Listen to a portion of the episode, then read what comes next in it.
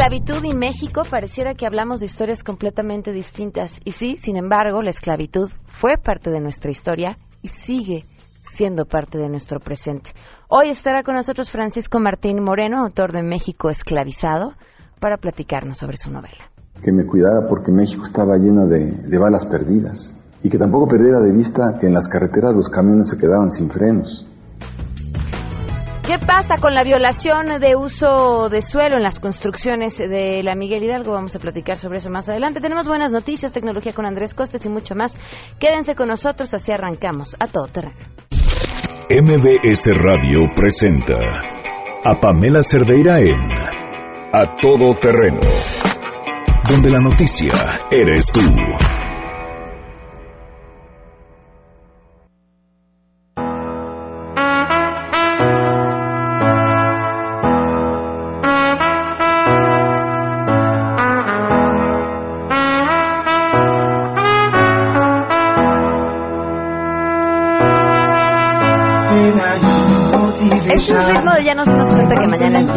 Gracias por acompañarnos en este, este jueves 19 de abril del 2018.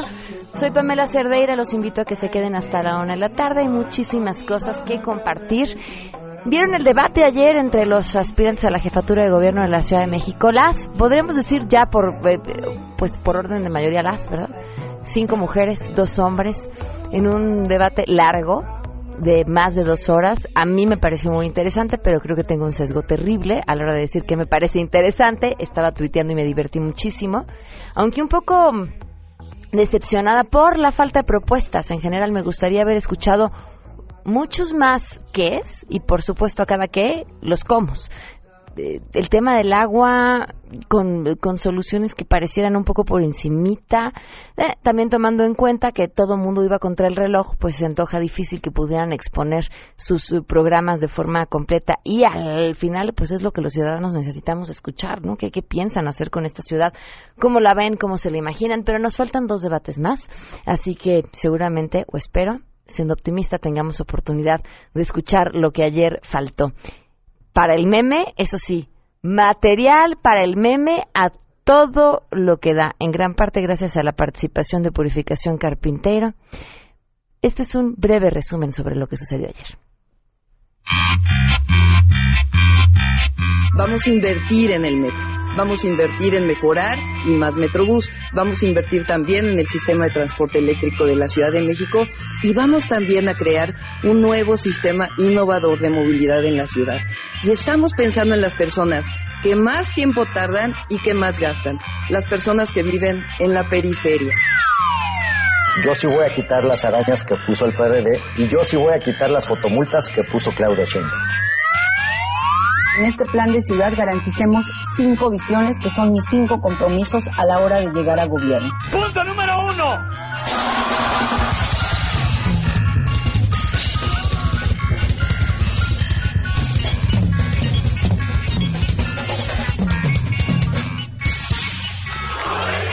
Visión de largo plazo. Es muy importante que todo lo que hagamos sea pensando la ciudad a largo plazo. Segundo, visión metropolitana. Es muy importante también que toda la política pública que desarrolle esta ciudad sea coordinada con nuestros estados vecinos, los cinco estados, pero sobre todo el Estado de México. Un tercer eje fundamental. Necesitamos garantizar una visión integradora. Esta ciudad no puede seguir siendo más una ciudad tan desigual. El importante puede ser que la capacidad de recibir los servicios básicos en esta ciudad. Un cuarto eje fundamental. Y compromiso. Una nueva relación entre ciudadanos y gobierno. Nosotros, lejos de sentir desconfianza de la sociedad civil, estamos obligados, estamos animados a caminar de la mano con la sociedad civil. Un quinto eje también fundamental. Garantizar Estado pleno de derecho. En mi gobierno, la ley se tiene que hacer valer. En nuestro gobierno no va a haber cero corrupción, no va a haber cero corrupción y ataque a toda la impunidad que existe dentro de nuestras instituciones. También promoveremos para las mujeres con los empresarios el trabajo en casa obligatorio. El trabajo en casa obligatorio. Solo que mi policía va a ser una policía encubierta para que no sepan cuándo está y cuándo no está. Iztapalapa tendrá su acuaférico. Y mientras hacemos eso, no te van a vender una sola pipa más. Y voy a meter a la cárcel a los delegados que vendan permisos de construcción donde no haya agua. es importante despedirnos con las palabras, las letras de Efraín Huerta. En 1997 ganamos el gobierno de la ciudad para ser una ciudad de iguales y una ciudad para todos. Estoy aquí por 1968, 1985 y 1988. Y hoy este ideario está amenazado por el olvido y por la pérdida de rumbo. Estoy en esta justa porque luchamos para tener una constitución propia y democrática y ante ella vengo a comprometerme para gobernar el presente y futuro de la ciudad. Sabemos que no es un tiempo de Augustos, sino de Calígulas, y decididos hemos venido a luchar contra los pocos que la quieren hacer retroceder, la amenazan, la han defraudado y dividido. Con madurez y experiencia volvemos a navegar en esta ciudad lago, ciudad anfibia, nuestra tierra y nuestra agua. ¿Qué opinan? ¿Les gustó? ¿Lo vieron? ¿No lo vieron? ¿Quién creen que ganó el debate? Y por ganó, pues es decir, ¿quién creen que lo hizo mejor o quién los dejó con mejor sabor de boca? ¿Quién con peor? ¿Quién los hizo reír más? Hay algunas preguntas que les hacemos. Queremos conocer tu opinión a todo terreno. ¿Qué te pareció el debate de candidatos de la Ciudad de México? No, no lo vi. El debate de ayer me pareció aburrido. Siento que gastan mucho tiempo en atacarse en lugar de dar propuestas. A mí me pareció aburrido aunque el formato me pareció rescatable, las preguntas del moderador este, interesantes y, el, un poco más dinámico que en debates anteriores, pero al final aburrido me parece que hubiera sido mucho más eficiente si solo lo hubieran hecho de tres. Un debate muy aburrido, un formato muy malo, yo considero que lo deberían de hacer con los tres candidatos punteros. A todo terreno es un gran tema a discutir, quitarles la oportunidad a los otros también de conocerlos por irnos con los que tienen más probabilidades de ganar y hacerlo mucho más ágil. Eh, dijo, la, la decisión no está fácil. Hemos estado comentando a lo largo de estos meses lo que ha pasado alrededor de este famoso portal Sonadivas, un portal en donde se anuncian mujeres que ofrecen sus servicios de escorts y que además estaba relacionado con diferentes feminicidios de mujeres que aparecían ahí anunciadas. Y bueno, se han además eh, ha habido mayor información sobre mm, este portal por todo un operativo llevado a cabo entre las autoridades de la Ciudad de México y las federales para combatir la trata de personas. Y justamente para mm, comentarnos en qué va este tema, le agradezco enormemente a mi compañero Juan Carlos Alarcón que nos acompaña esta tarde. Te escuchamos, Juan Carlos. Gracias, Pamela. Muy buenas tardes. Administradora de la página de Mujeres Escuadrón Zona Vivas, Evelyn Fabiola no pisará la cárcel pese a que el juez de control Joel de Jesús Garduño la vinculó a proceso por el delito de trata de personas en la modalidad de explotación sexual. La imputada fue detenida este martes por personal de Interpol México cuando tramitaba un documento diplomático, por lo que elementos de la Agencia de Investigación Criminal dieron cumplimiento a la orden de aprehensión girada en su contra, por lo que fue trasladada ante la autoridad judicial que la requería en un operativo que desplegó la Procuraduría Capitalina también ese día en coordinación con la Policía Federal. Diversos inmuebles de la colonia Ciudad de los Deportes, delegación Benito Juárez, se rescataron a 18 mujeres extranjeras, en su mayoría de origen venezolano y colombiano.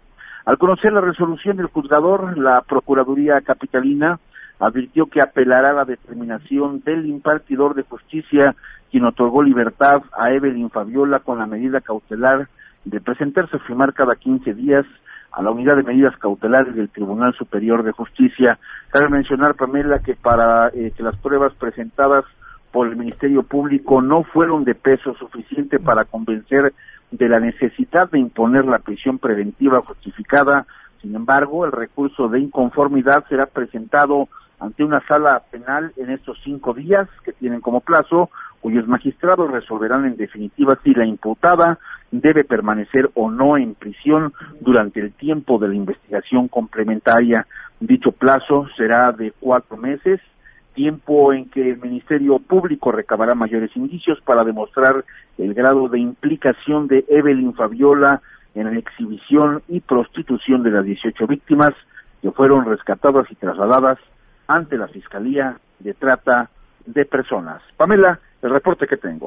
Juan Carlos, una pregunta. En lo que resuelven, eh, ¿Ahorita está detenida o ya quedó en libertad? Ya quedó en libertad. Desde ayer mismo, cuando concluyó la audiencia inicial y que el eh, juzgador, el juez, pues se determinó que no se le dictaba la prisión preventiva, desde ese momento quedó en libertad esta mujer, como te comento, con algunas reservas, en este caso la medida cautelar de presentarse cada 15 días a firmar al juzgado correspondiente. Bueno, pues ya veremos en 15 días sigue por aquí. Así es, efectivamente. Muchísimas gracias, Juan Carlos. Muy buenas tardes. Gracias, buenas tardes. Gracias. Hoy se cumplen siete meses con 19 días del feminicidio de Victoria Pamela Salas. Martínez, siete meses, 19 días sin justicia.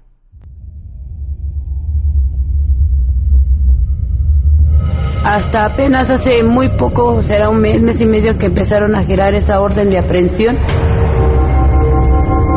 Que yo, como le decía a mi esposo, tenemos que ver un papel donde de verdad sea cierto que existe esa orden de aprehensión.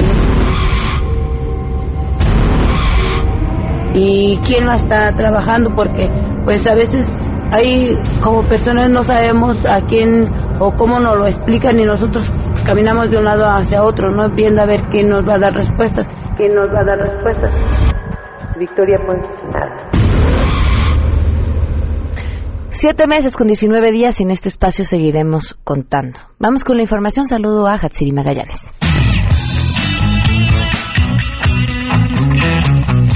Gracias. El presidente Enrique Peña Nieto felicitó a Miguel Díaz Canel tras ser electo presidente de Cuba en sustitución de Raúl Castro. A través de las redes sociales, el mandatario mexicano afirmó que con las elecciones generales se escribe una nueva página en la historia de aquel país. De igual forma, Peña Nieto deseó éxito a la Asamblea cubana, así como a Díaz Canel durante su nueva gestión. Cabe mencionar que Díaz Canel, de 57 años de edad, hasta ahora primer vicepresidente del gobierno cubano, ha sido elegido este jueves presidente de aquel país por la Asamblea Nacional de la isla en sustitución del general Raúl Castro, quien se retira del poder tras 12 años al frente del país. Para MBC Noticias, Hatsiri Magallanes. Con una propuesta para albergar a población afectada por algún tipo de desastre, estudiantes del Instituto Politécnico Nacional participaron en el vigésimo primer Encuentro Plástico Espacial 2018 con el diseño y construcción de una vivienda temporal digna que ofrece seguridad, privacidad y comodidad a damnificados. Es un espacio emergente de 4 por 4 metros provisto de luz.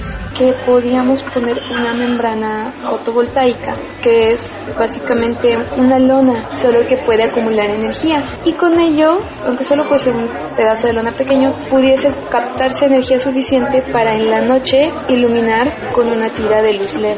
Ese efecto tenía doble propósito, ya que como las tiras de luz, de luz LED de 5 metros traen muchísimos focos, creo que unos 200, no producían una sombra exacta, era algo borroso. Entonces permitía que dentro de la casa hubiese privacidad. Es la información al momento. Esta mañana, Pancha encaminó sus pasos hacia el aeropuerto y es que ella y su equipo piensan encabezar la defensa de Finn, el perro detenido ayer en Canadá. Antes de ingresar a las salas de abordaje, la candidata independiente lamentó la muerte de Yongo, una jirafa que murió el día de ayer al quedar atrapada entre dos ramas de un árbol durante varias horas. Pancha dijo que como aspirante al gobierno federal no puede pasar por alto estos temas que resultan sensibles para toda la población. Exhortó al Consulado de México en China a verificar la nacionalidad de la jirafa y que por supuesto exigir que se investigue hasta las últimas consecuencias. Sobre el debate entre candidatos presidenciales que se llevará a cabo el próximo fin de semana, reclamó que aún no llega la invitación para ella, pero que aún así consideraría seriamente en no ir por lo rígido del formato y luego de que presenciara ayer el debate entre aspirantes al gobierno de la ciudad, se dio cuenta de que perro que ladra no muerde. La Comisión de Puntos Constitucionales de la Cámara de Diputados aprobó por unanimidad, entre aplausos y parabienes, el dictamen con reformas a diversos artículos de la Carta Magna con el fin de eliminar el fuero, incluso el del presidente de la República. Al presentar el proyecto elaborado a partir del estudio de más de 30 propuestas de todas las fracciones parlamentarias, el presidente de la Comisión Dictaminadora y perredista Daniel Ordóñez enfatizó que se elimina el fuero incluso para el presidente de la República, que podrá ser sometido a juicio, con lo que se elimina el estado de excepción a su favor. Recalcó que se deja intocada la protección legal a legisladores para que no puedan ser perseguidos por la expresión de sus ideas, aunado que se elimina la figura de juicio de procedencia que quedará sin materia. En este debate, congresistas de todas las fracciones calificaron como histórica la decisión y llamaron a que nadie se la adjudique personalmente. Este tema se discutirá este mismo jueves en el Pleno de San Lázaro, informó Angélica Melín.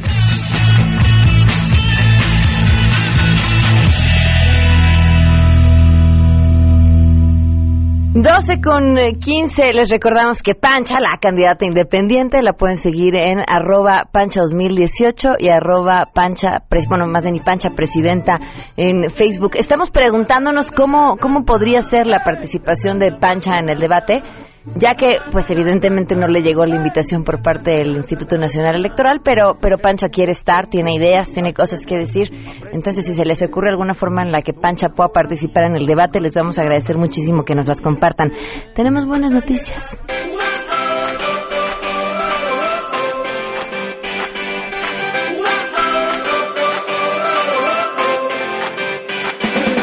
Adrián Jiménez nos tiene las buenas noticias el día de hoy. Adrián, buenas tardes. Buenas tardes, Pamela. Te saludo con gusto, igual que el auditorio. La niña Milagros Guadalupe, de 5 años de edad, que fue operada hace un mes en Colima por médicos del IMSS debido a un problema pulmonar que ponía en riesgo su vida, fue dada de alta y está de regreso en casa. La salud de la menor se vio afectada luego de haber asistido a un balneario junto con sus papás, pues durante los siguientes días presentó gripa, fiebre, hinchazón en el estómago y comenzaba a quejarse de dolor en el pecho, por lo que la llevaron al área de urgencias del Hospital General número 4 del IMSS en el municipio de Tecomán.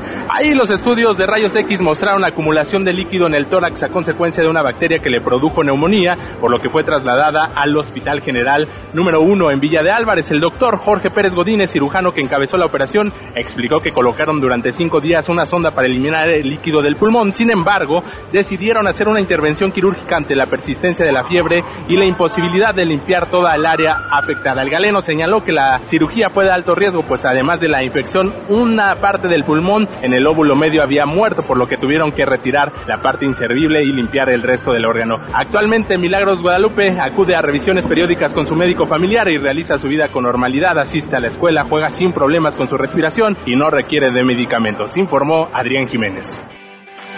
Muchísimas gracias, Adrián. Vamos a una pausa y continuamos a todo terreno. Más adelante, a todo terreno. Francisco Martín Moreno estará con nosotros para platicar. Si te perdiste el programa A Todo Terreno con Pamela Cerdeira, lo puedes escuchar descargando nuestro podcast en www.noticiasmbs.com. Pamela Cerdeira regresa con más en A Todo Terreno, donde la noticia eres tú. Marca el 5166125. A Todo Terreno cumple tres años y queremos festejar contigo invitándote al teatro. Acompaña a Pamela Cerdeira y todo su equipo a la función especial que regala la obra El Test, viernes 27 de abril, en el Teatro Céntrica Santa Fe. Lo único que tienes que hacer es escuchar a todo terreno y responder a la siguiente pregunta. ¿Qué preferirías que te dieran? ¿100 mil dólares en este momento o un millón dentro de 10 años? Manda tu respuesta al 5166-1025. 5166-1025. Descubremos juntos qué nos revela tu respuesta.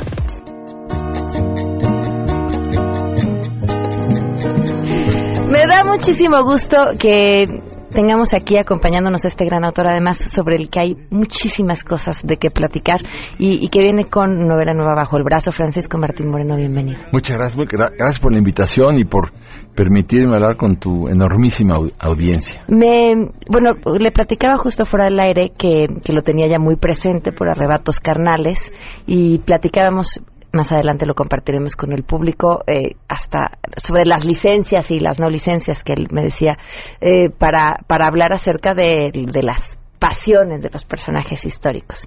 Pero yendo a lo que nos trae hoy esta novela, me, me, parece importantísimo hablar de un tema que pareciera ajeno a nuestra historia cuando hablamos de esclavitud. Nunca pensamos en México. Y tú decides retomarlo y ponerlo en el centro de la conversación de esta historia. Por supuesto, porque, pues no, sí, sí supimos de la esclavitud, digamos, en las haciendas eh, algodoneras de los Estados Unidos. Eh, supimos de la esclavitud también en, sí, pues en las fincas azucareras en el Caribe. de las fincas cafetaleras, pero nunca nos imaginamos que en nuestro país hubiera existido la, la esclavitud y sí que existió. Bueno, eh, sobre todo existió, claro, después de la época de la, durante la colonia, pero como que dices, en México independiente, después de que en 1813 ah, eh, Morelos decreta la cancelación de la, eh, bueno, ya lo había dicho también antes Hidalgo, dos años antes, de, la esclavitud, como que ya había acabado, acabó con la colonia, pues no es cierto. Siguió, por ejemplo, en Yucatán durante todo el siglo XIX y buena parte del XX la esclavitud, en sobre, todo en las haciendas enequeneras. Entonces, eh, pues revisé también las haciendas madereras, las haciendas cafetaleras, las haciendas chicleras, las huleras y, y las bananeras. Y bueno, fue, fue un verdadero horror lo que pasó durante la dictadura porfirista en materia de explotación de personas. Me dio mucho coraje. ¿Cómo además los argumentos que justificaban la esclavitud eran los mismos aquí que en Estados Unidos, que en cualquier otra parte del mundo? Es un tema de económicamente no hay otra manera de sobrevivir. para competir. Lo que, lo que no sabían, por ejemplo, buena parte de los hacendados, bueno, sí lo sabían, de los hacendados eh, yucatecos que producían el enequén, es que ellos explotaban efectivamente a los indígenas, a los, a los mayas, pero a su vez la International Harvester, que era la que les compraba a ellos la fibra, también los explotaba a todos los este, hacendados yucatecos. Bueno, de una manera tremenda. Ahora sí que parecería ladrón que roba ladrón tiene 100 años de perdón, ¿verdad? Mm, Pero la Harvester fue una, una empresa terrible. ¿En qué momento fue que dijiste, este es el tema, aquí me quiero ir, este, este es mi tema? Cuando terminé mi libro de México Engañado, que es eh, todo, bueno, todo lo que no dice tu libro de texto gratuito, ¿no? Ahí encontré una serie de vacíos que dije, este tema no se ha abordado. Y, fui a Mérida, fui a Yucatán, visité varias haciendas que todavía existen y, me puse a investigar y entendí que era imperativo que la gente supiera, bueno, lo que pasaba en las haciendas con la tienda de raya. O sea, a ti después de trabajar eh, durante una semana te pagaban con una ficha, digamos, que valía 10, pero tus consumos, no solamente de, por ejemplo, de arroz, de harina, de aceite, lo que tú quisieras comprar, valía 50. Entonces te lo daban pero te acumulaban esos 40 a tu deuda. Entonces... No podías salir de trabajar nunca ahí. Y además te cobraban intereses. Y nunca podías abandonar el, la hacienda de ninguna manera, salvo que tuvieras una carta de liberación del patrón. Si te escapabas, entonces te atrapaba la policía rural porfirista, o te atrapaban las guardias blancas de los propios hacendados, o el ejército, o los rancheros. Había muchas eh, entidades policíacas que te podían atrapar y te llevaban de regreso. Y entonces te encerraban en unas jaulas oscuras, pequeñitas, de 1,20 de altura y 1,20 de ancho. Y los mayas tenían terror a la oscuridad. Ahí los metían y, claro, antes los latigaban, ¿no? Pero les daban unos latigazos y si al otro día no podías trabajar por el dolor, lo que te hacían era que iban tus hijos a trabajar, a cortar ellos la, el enequén. O sea, un, un salvajismo. Claro que había haciendas donde de alguna manera estaban los acasillados que sí podían salir y los temporaleros que también podían salir a pero la mayor parte estaban en, la, en, la, en la esclavitud y todavía el patrón tenía el derecho de pernada que era ese derecho que tenía el hacendado de tener relaciones sexuales con la, la, mujer, la, la eh, mallita que se iba a casar con su, con su novio en, en la hacienda. Él tenía ese privilegio con el argumento de que iba a mejorar la especie tendrías la gran ventaja de que si te embarazaba el patrón. La aventura, la, la, sí, la bendición de que te embarace el patrón, pues tendrás un hijo, pues a lo mejor de piel blanca, con otros talentos, a lo mejor hasta te lo educo, a lo mejor hasta te lo adopto. Entonces eran, eran argumentos deleznables, ¿no? Pero el otro, a ver, te diría yo, la, la, una de las patas de la pinza que encontré aquí fue el papel del clero. ¿Por qué? Porque si tú, por ejemplo, querías ir a pedir un aumento de salario, te decía el, hacendado, creo que te conviene más que se lo pidas a Dios nuestro Señor. Dios, Dios puede ayudarte más rápido que el patrón. Entonces iban a ver al sacerdote y el sacerdote le decía, eh, hijo mío, ¿qué te preocupa pasar eh, 40, 50 años más de vida en condiciones deplorables? Fíjate todo lo que sufrió Jesús. Jesús sufrió muchísimo. Entonces tú tienes que sufrir en la misma proporción todo lo que puedas, porque así será la gratificación y la compensación que tendrás en el más allá, pero no por otra vida, sino por toda la eternidad. Entonces mientras más sufras, mejor para ti y para todos los tuyos. Entonces imagínate, ahí tenías una pata de la pinza al espiritual y la otra pata de la pinza eran las policías rurales, eran los hacendados, eran los políticos corruptos, porque muchos de los gobernadores de Yucatán antes fueron o eran al mismo tiempo hacendados. Y los diputados y los senadores respondían a, lo que decían los hacendados. O sea, tú como indígena maya que querías ir a demandar al patrón en, en Mérida, pues primero sal, sal sin la carta de liberación. Y segundo, pues si no hablas ni siquiera castellano, pues cómo vas a entenderte con el abogado. Pero además tampoco tienes ni siquiera un centavo para poderle pagar. O sea, fue un dominio eh, tremendo, absurdo, muy doloroso.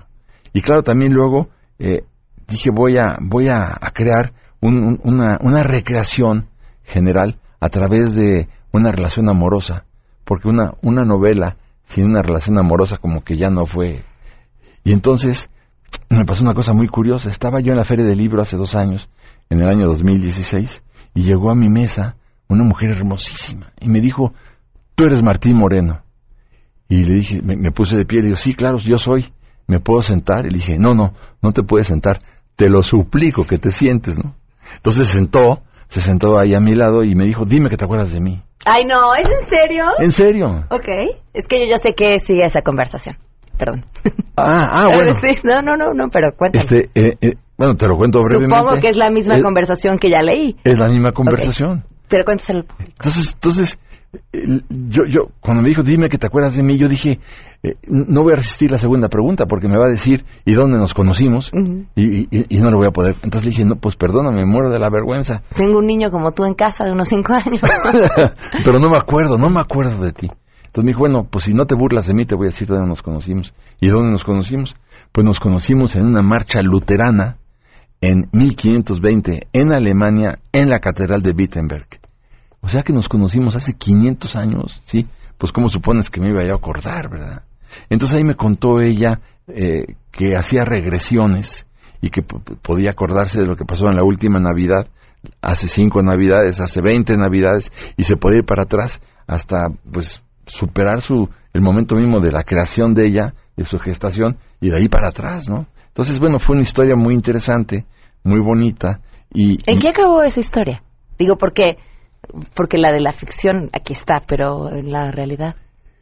En, en, la realidad. Perdón que sea tan metiche, pero pues quiero saber qué sigue. Me parece muy bien. Lo que pasó es que acabando la, la conversación, que bueno, no, no sé si contar al público lo que sucedió en la novela, porque quiero que lean la novela.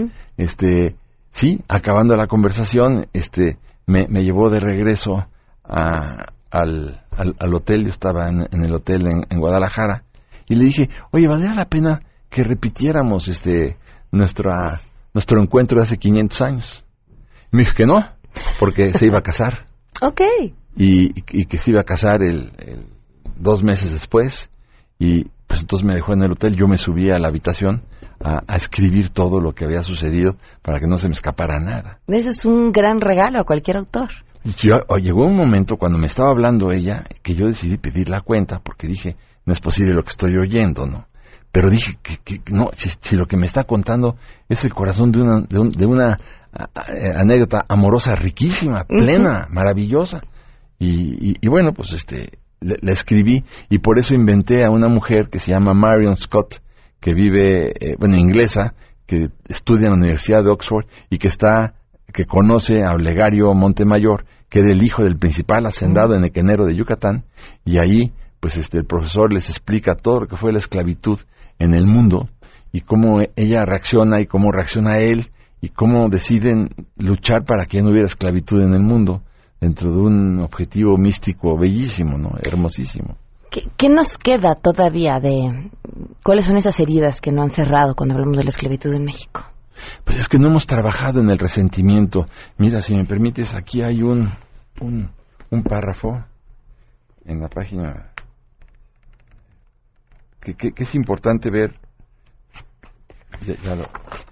es que lo tengo amenazado porque ya le dije que aunque sea su libro, no me lo mueva de donde lo marqué porque ahí me había quedado. lo está. haciendo con mucho cuidado. Mira lo que pasó después de la conquista, porque aquí trato de demostrar por qué los mexicanos somos, estamos muy resentidos.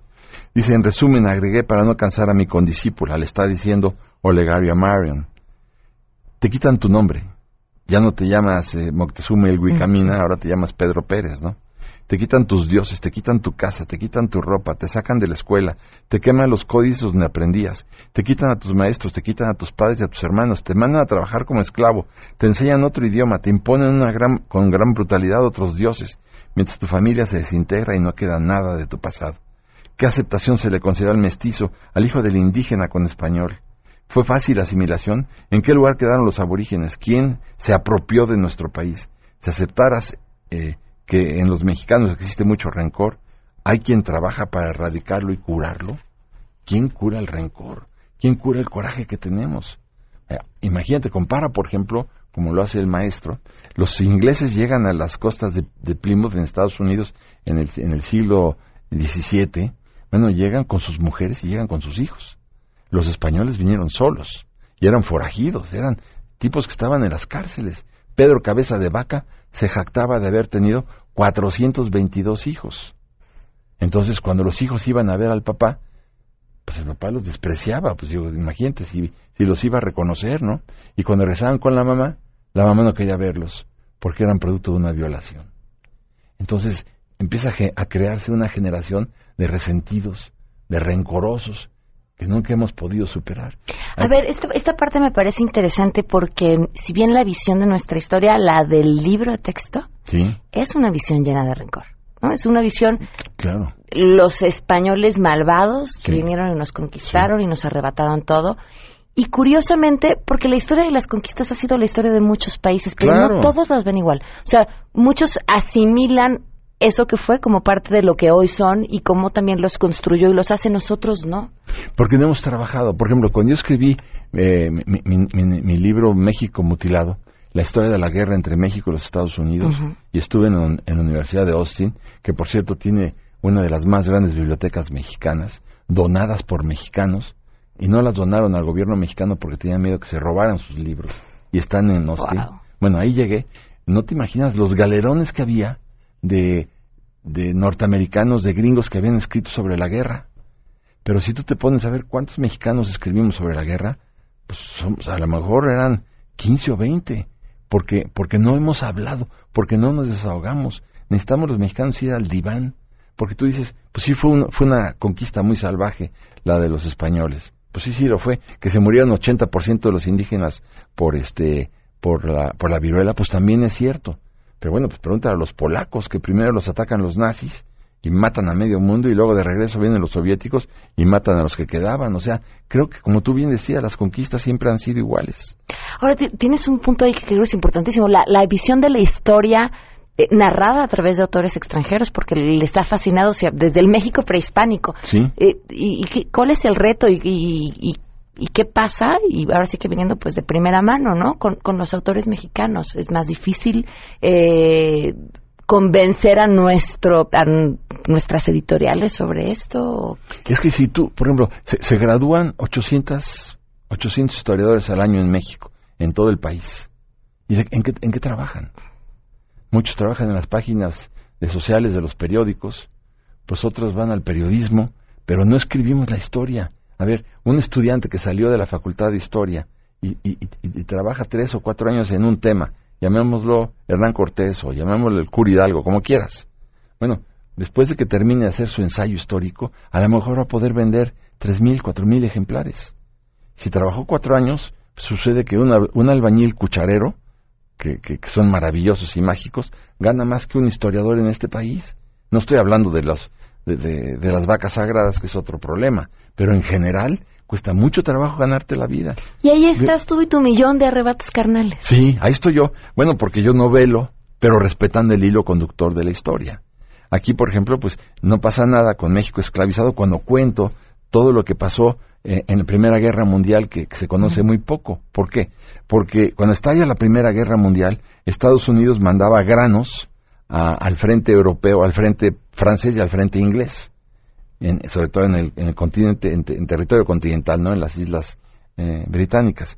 Y entonces llegaba podrido, eh, llegaban podridos los, granos. ¿Por qué? Porque no deja respirar el, la tela de algodón no deja respirar el algodón y todos los granos llegaban podridos. Hasta que se le ocurre a uno usar los sacos de algodón, los sacos de nequén, perdón, para, para, para enviar los granos. Y entonces fue la locura.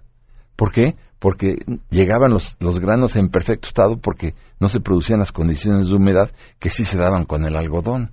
Entonces son exportaciones gigantescas de, de Enequén y, era, éramos el único país que lo producía. Cuba lo tuvo un poco y las Filipinas también, pero nada comparable con la calidad del Enequén yucateco. De toda esta investigación que llevaste a cabo para contar esta novela, pero basada en, hechos reales, ¿qué fue lo que más te sorprendió? ¿Qué te encontraste que no esperabas ver?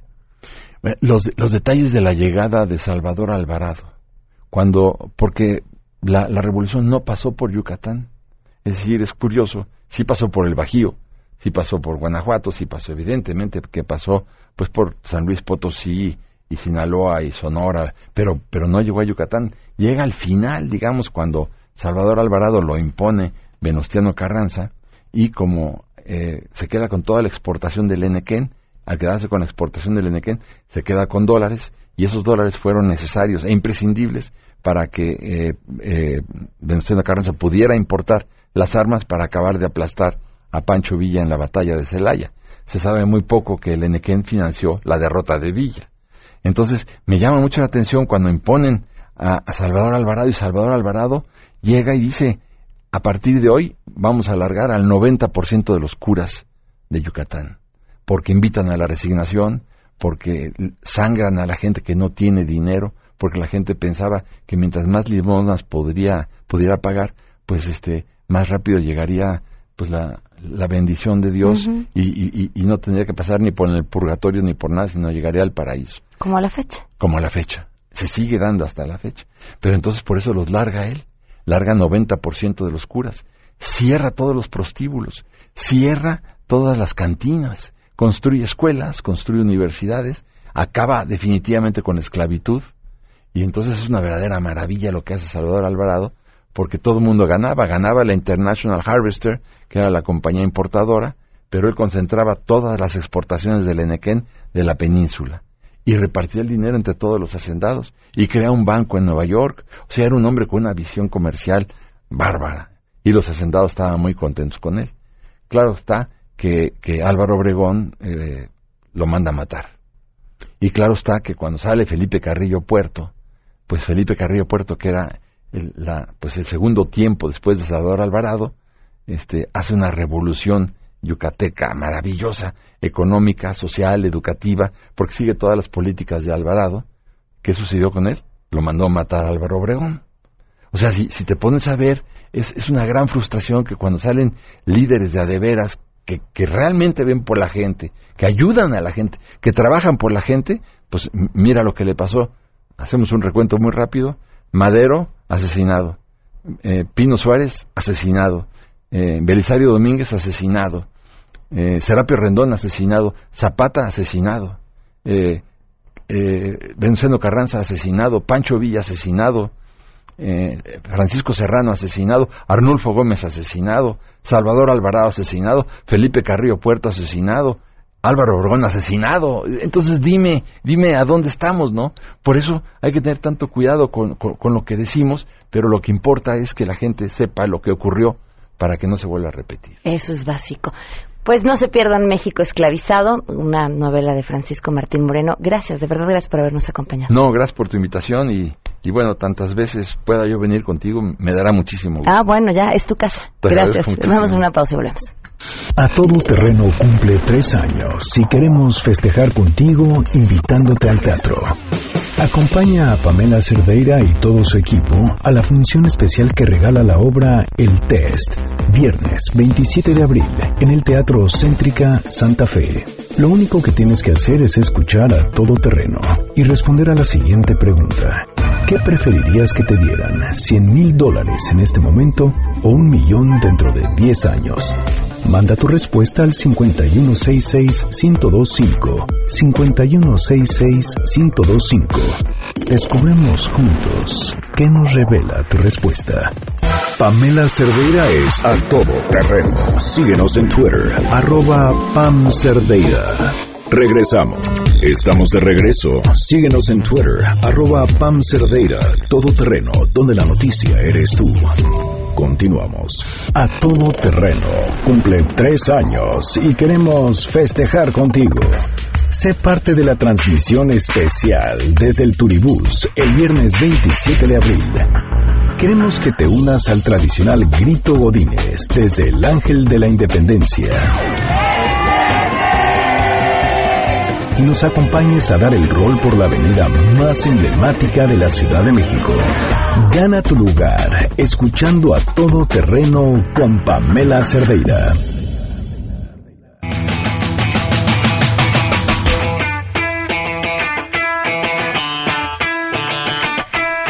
48 minutos. Oigan, queremos invitarlos que aprovechen la espectacular Feria del Crédito Toyota. Están ofreciendo 0% de comisión por apertura. Lo único que tienen que hacer es acudir a su distribuidor Toyota en la Ciudad de México y la zona metropolitana este 19, 20, 21 y 22 de abril y no dejar la oportunidad, pasar la oportunidad de estrenar un Toyota. La promoción aplica para toda la gama Toyota. Gran Feria del Crédito Toyota 19, 20, 21 y 22 de abril en, bueno, pues con cualquier distribuidor Toyota. Más información dtm.com.mx. Le agradezco a la diputada Margarita Martínez Fischer, que nos acompaña vía telefónica, presidenta de la Comisión de Desarrollo e Infraestructura Urbana de la Asamblea Legislativa de la Ciudad de México. Gracias por estar con nosotros. Buenas tardes. Hola, buenas tardes, Pamela, también a tu auditorio. A ver, ¿qué está pasando en la Miguel Hidalgo? Pues tenemos una serie de violaciones que vienen ya de varios años a, los programas de desarrollo urbano, violaciones al uso de suelo.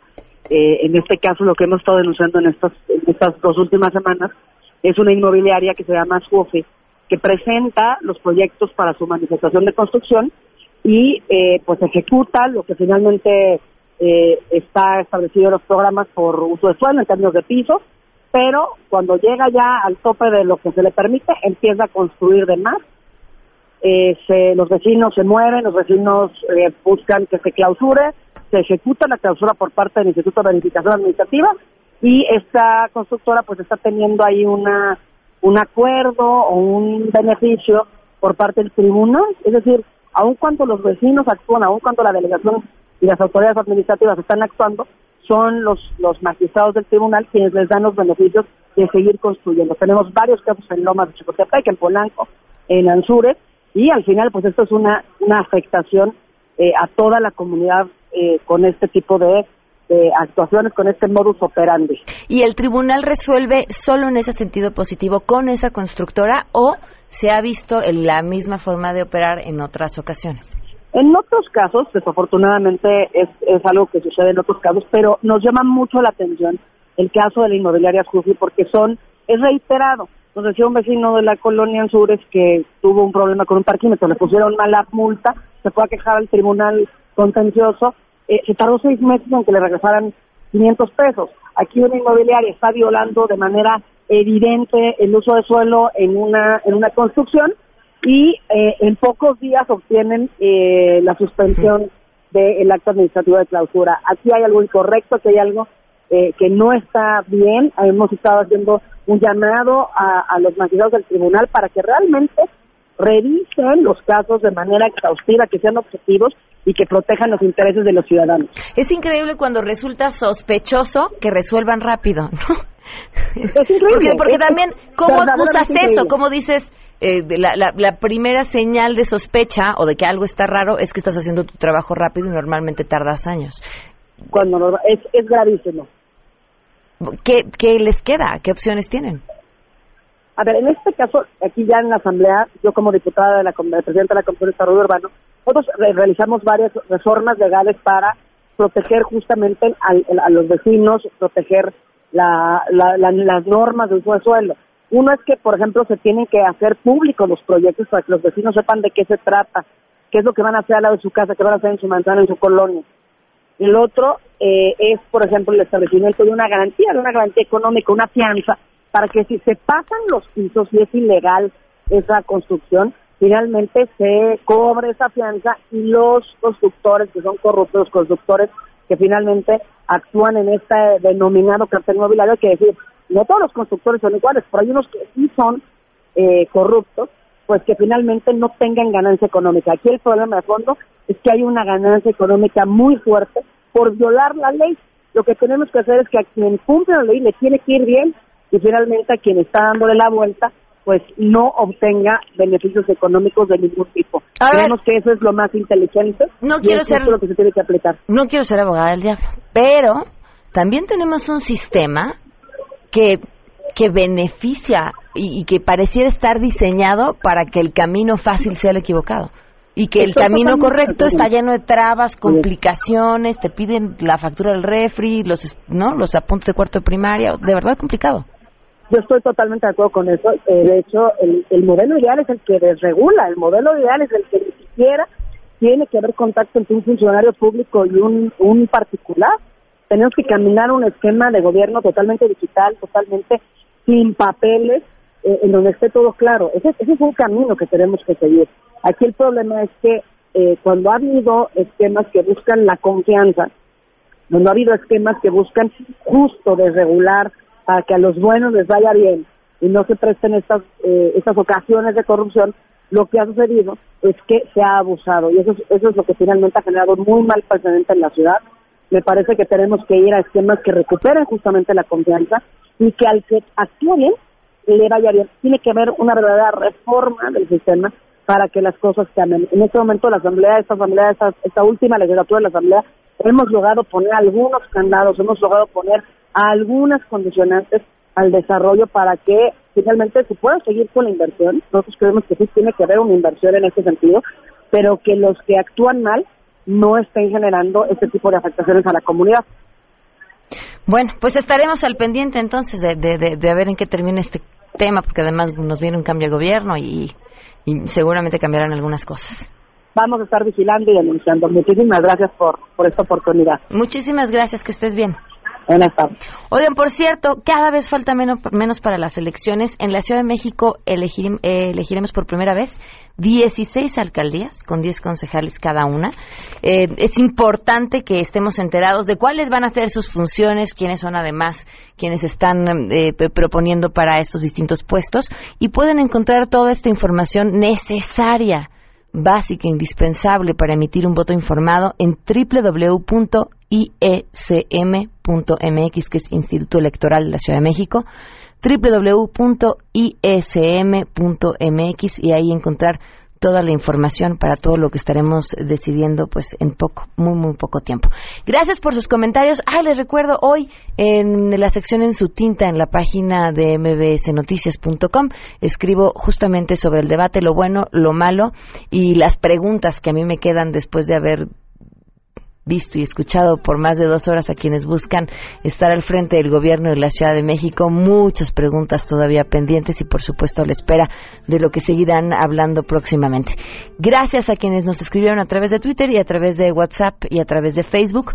Eh, Estamos atentos a quienes eh, han levantado la mano para ir al teatro. Estaremos dando también eh, más boletos la- estos días y la próxima semana para que nos puedan acompañar el próximo viernes en nuestro aniversario. Mañana es viernes y vamos a estar transmitiendo en vivo desde las instalaciones de la UNAM en el marco de la Feria del Libro y la Rosa. Así que acompáñenos, Sangre Azteca. Ya están listísimos para estar tocando ahí en vivo. Sofía Macías estará también con nosotros para poder platicar.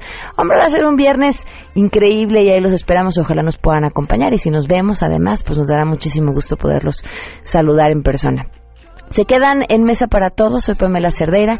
Esto fue a todo terreno y que tengan un excelente jueves. Felt so damn empty ever since I met you. No vacancy.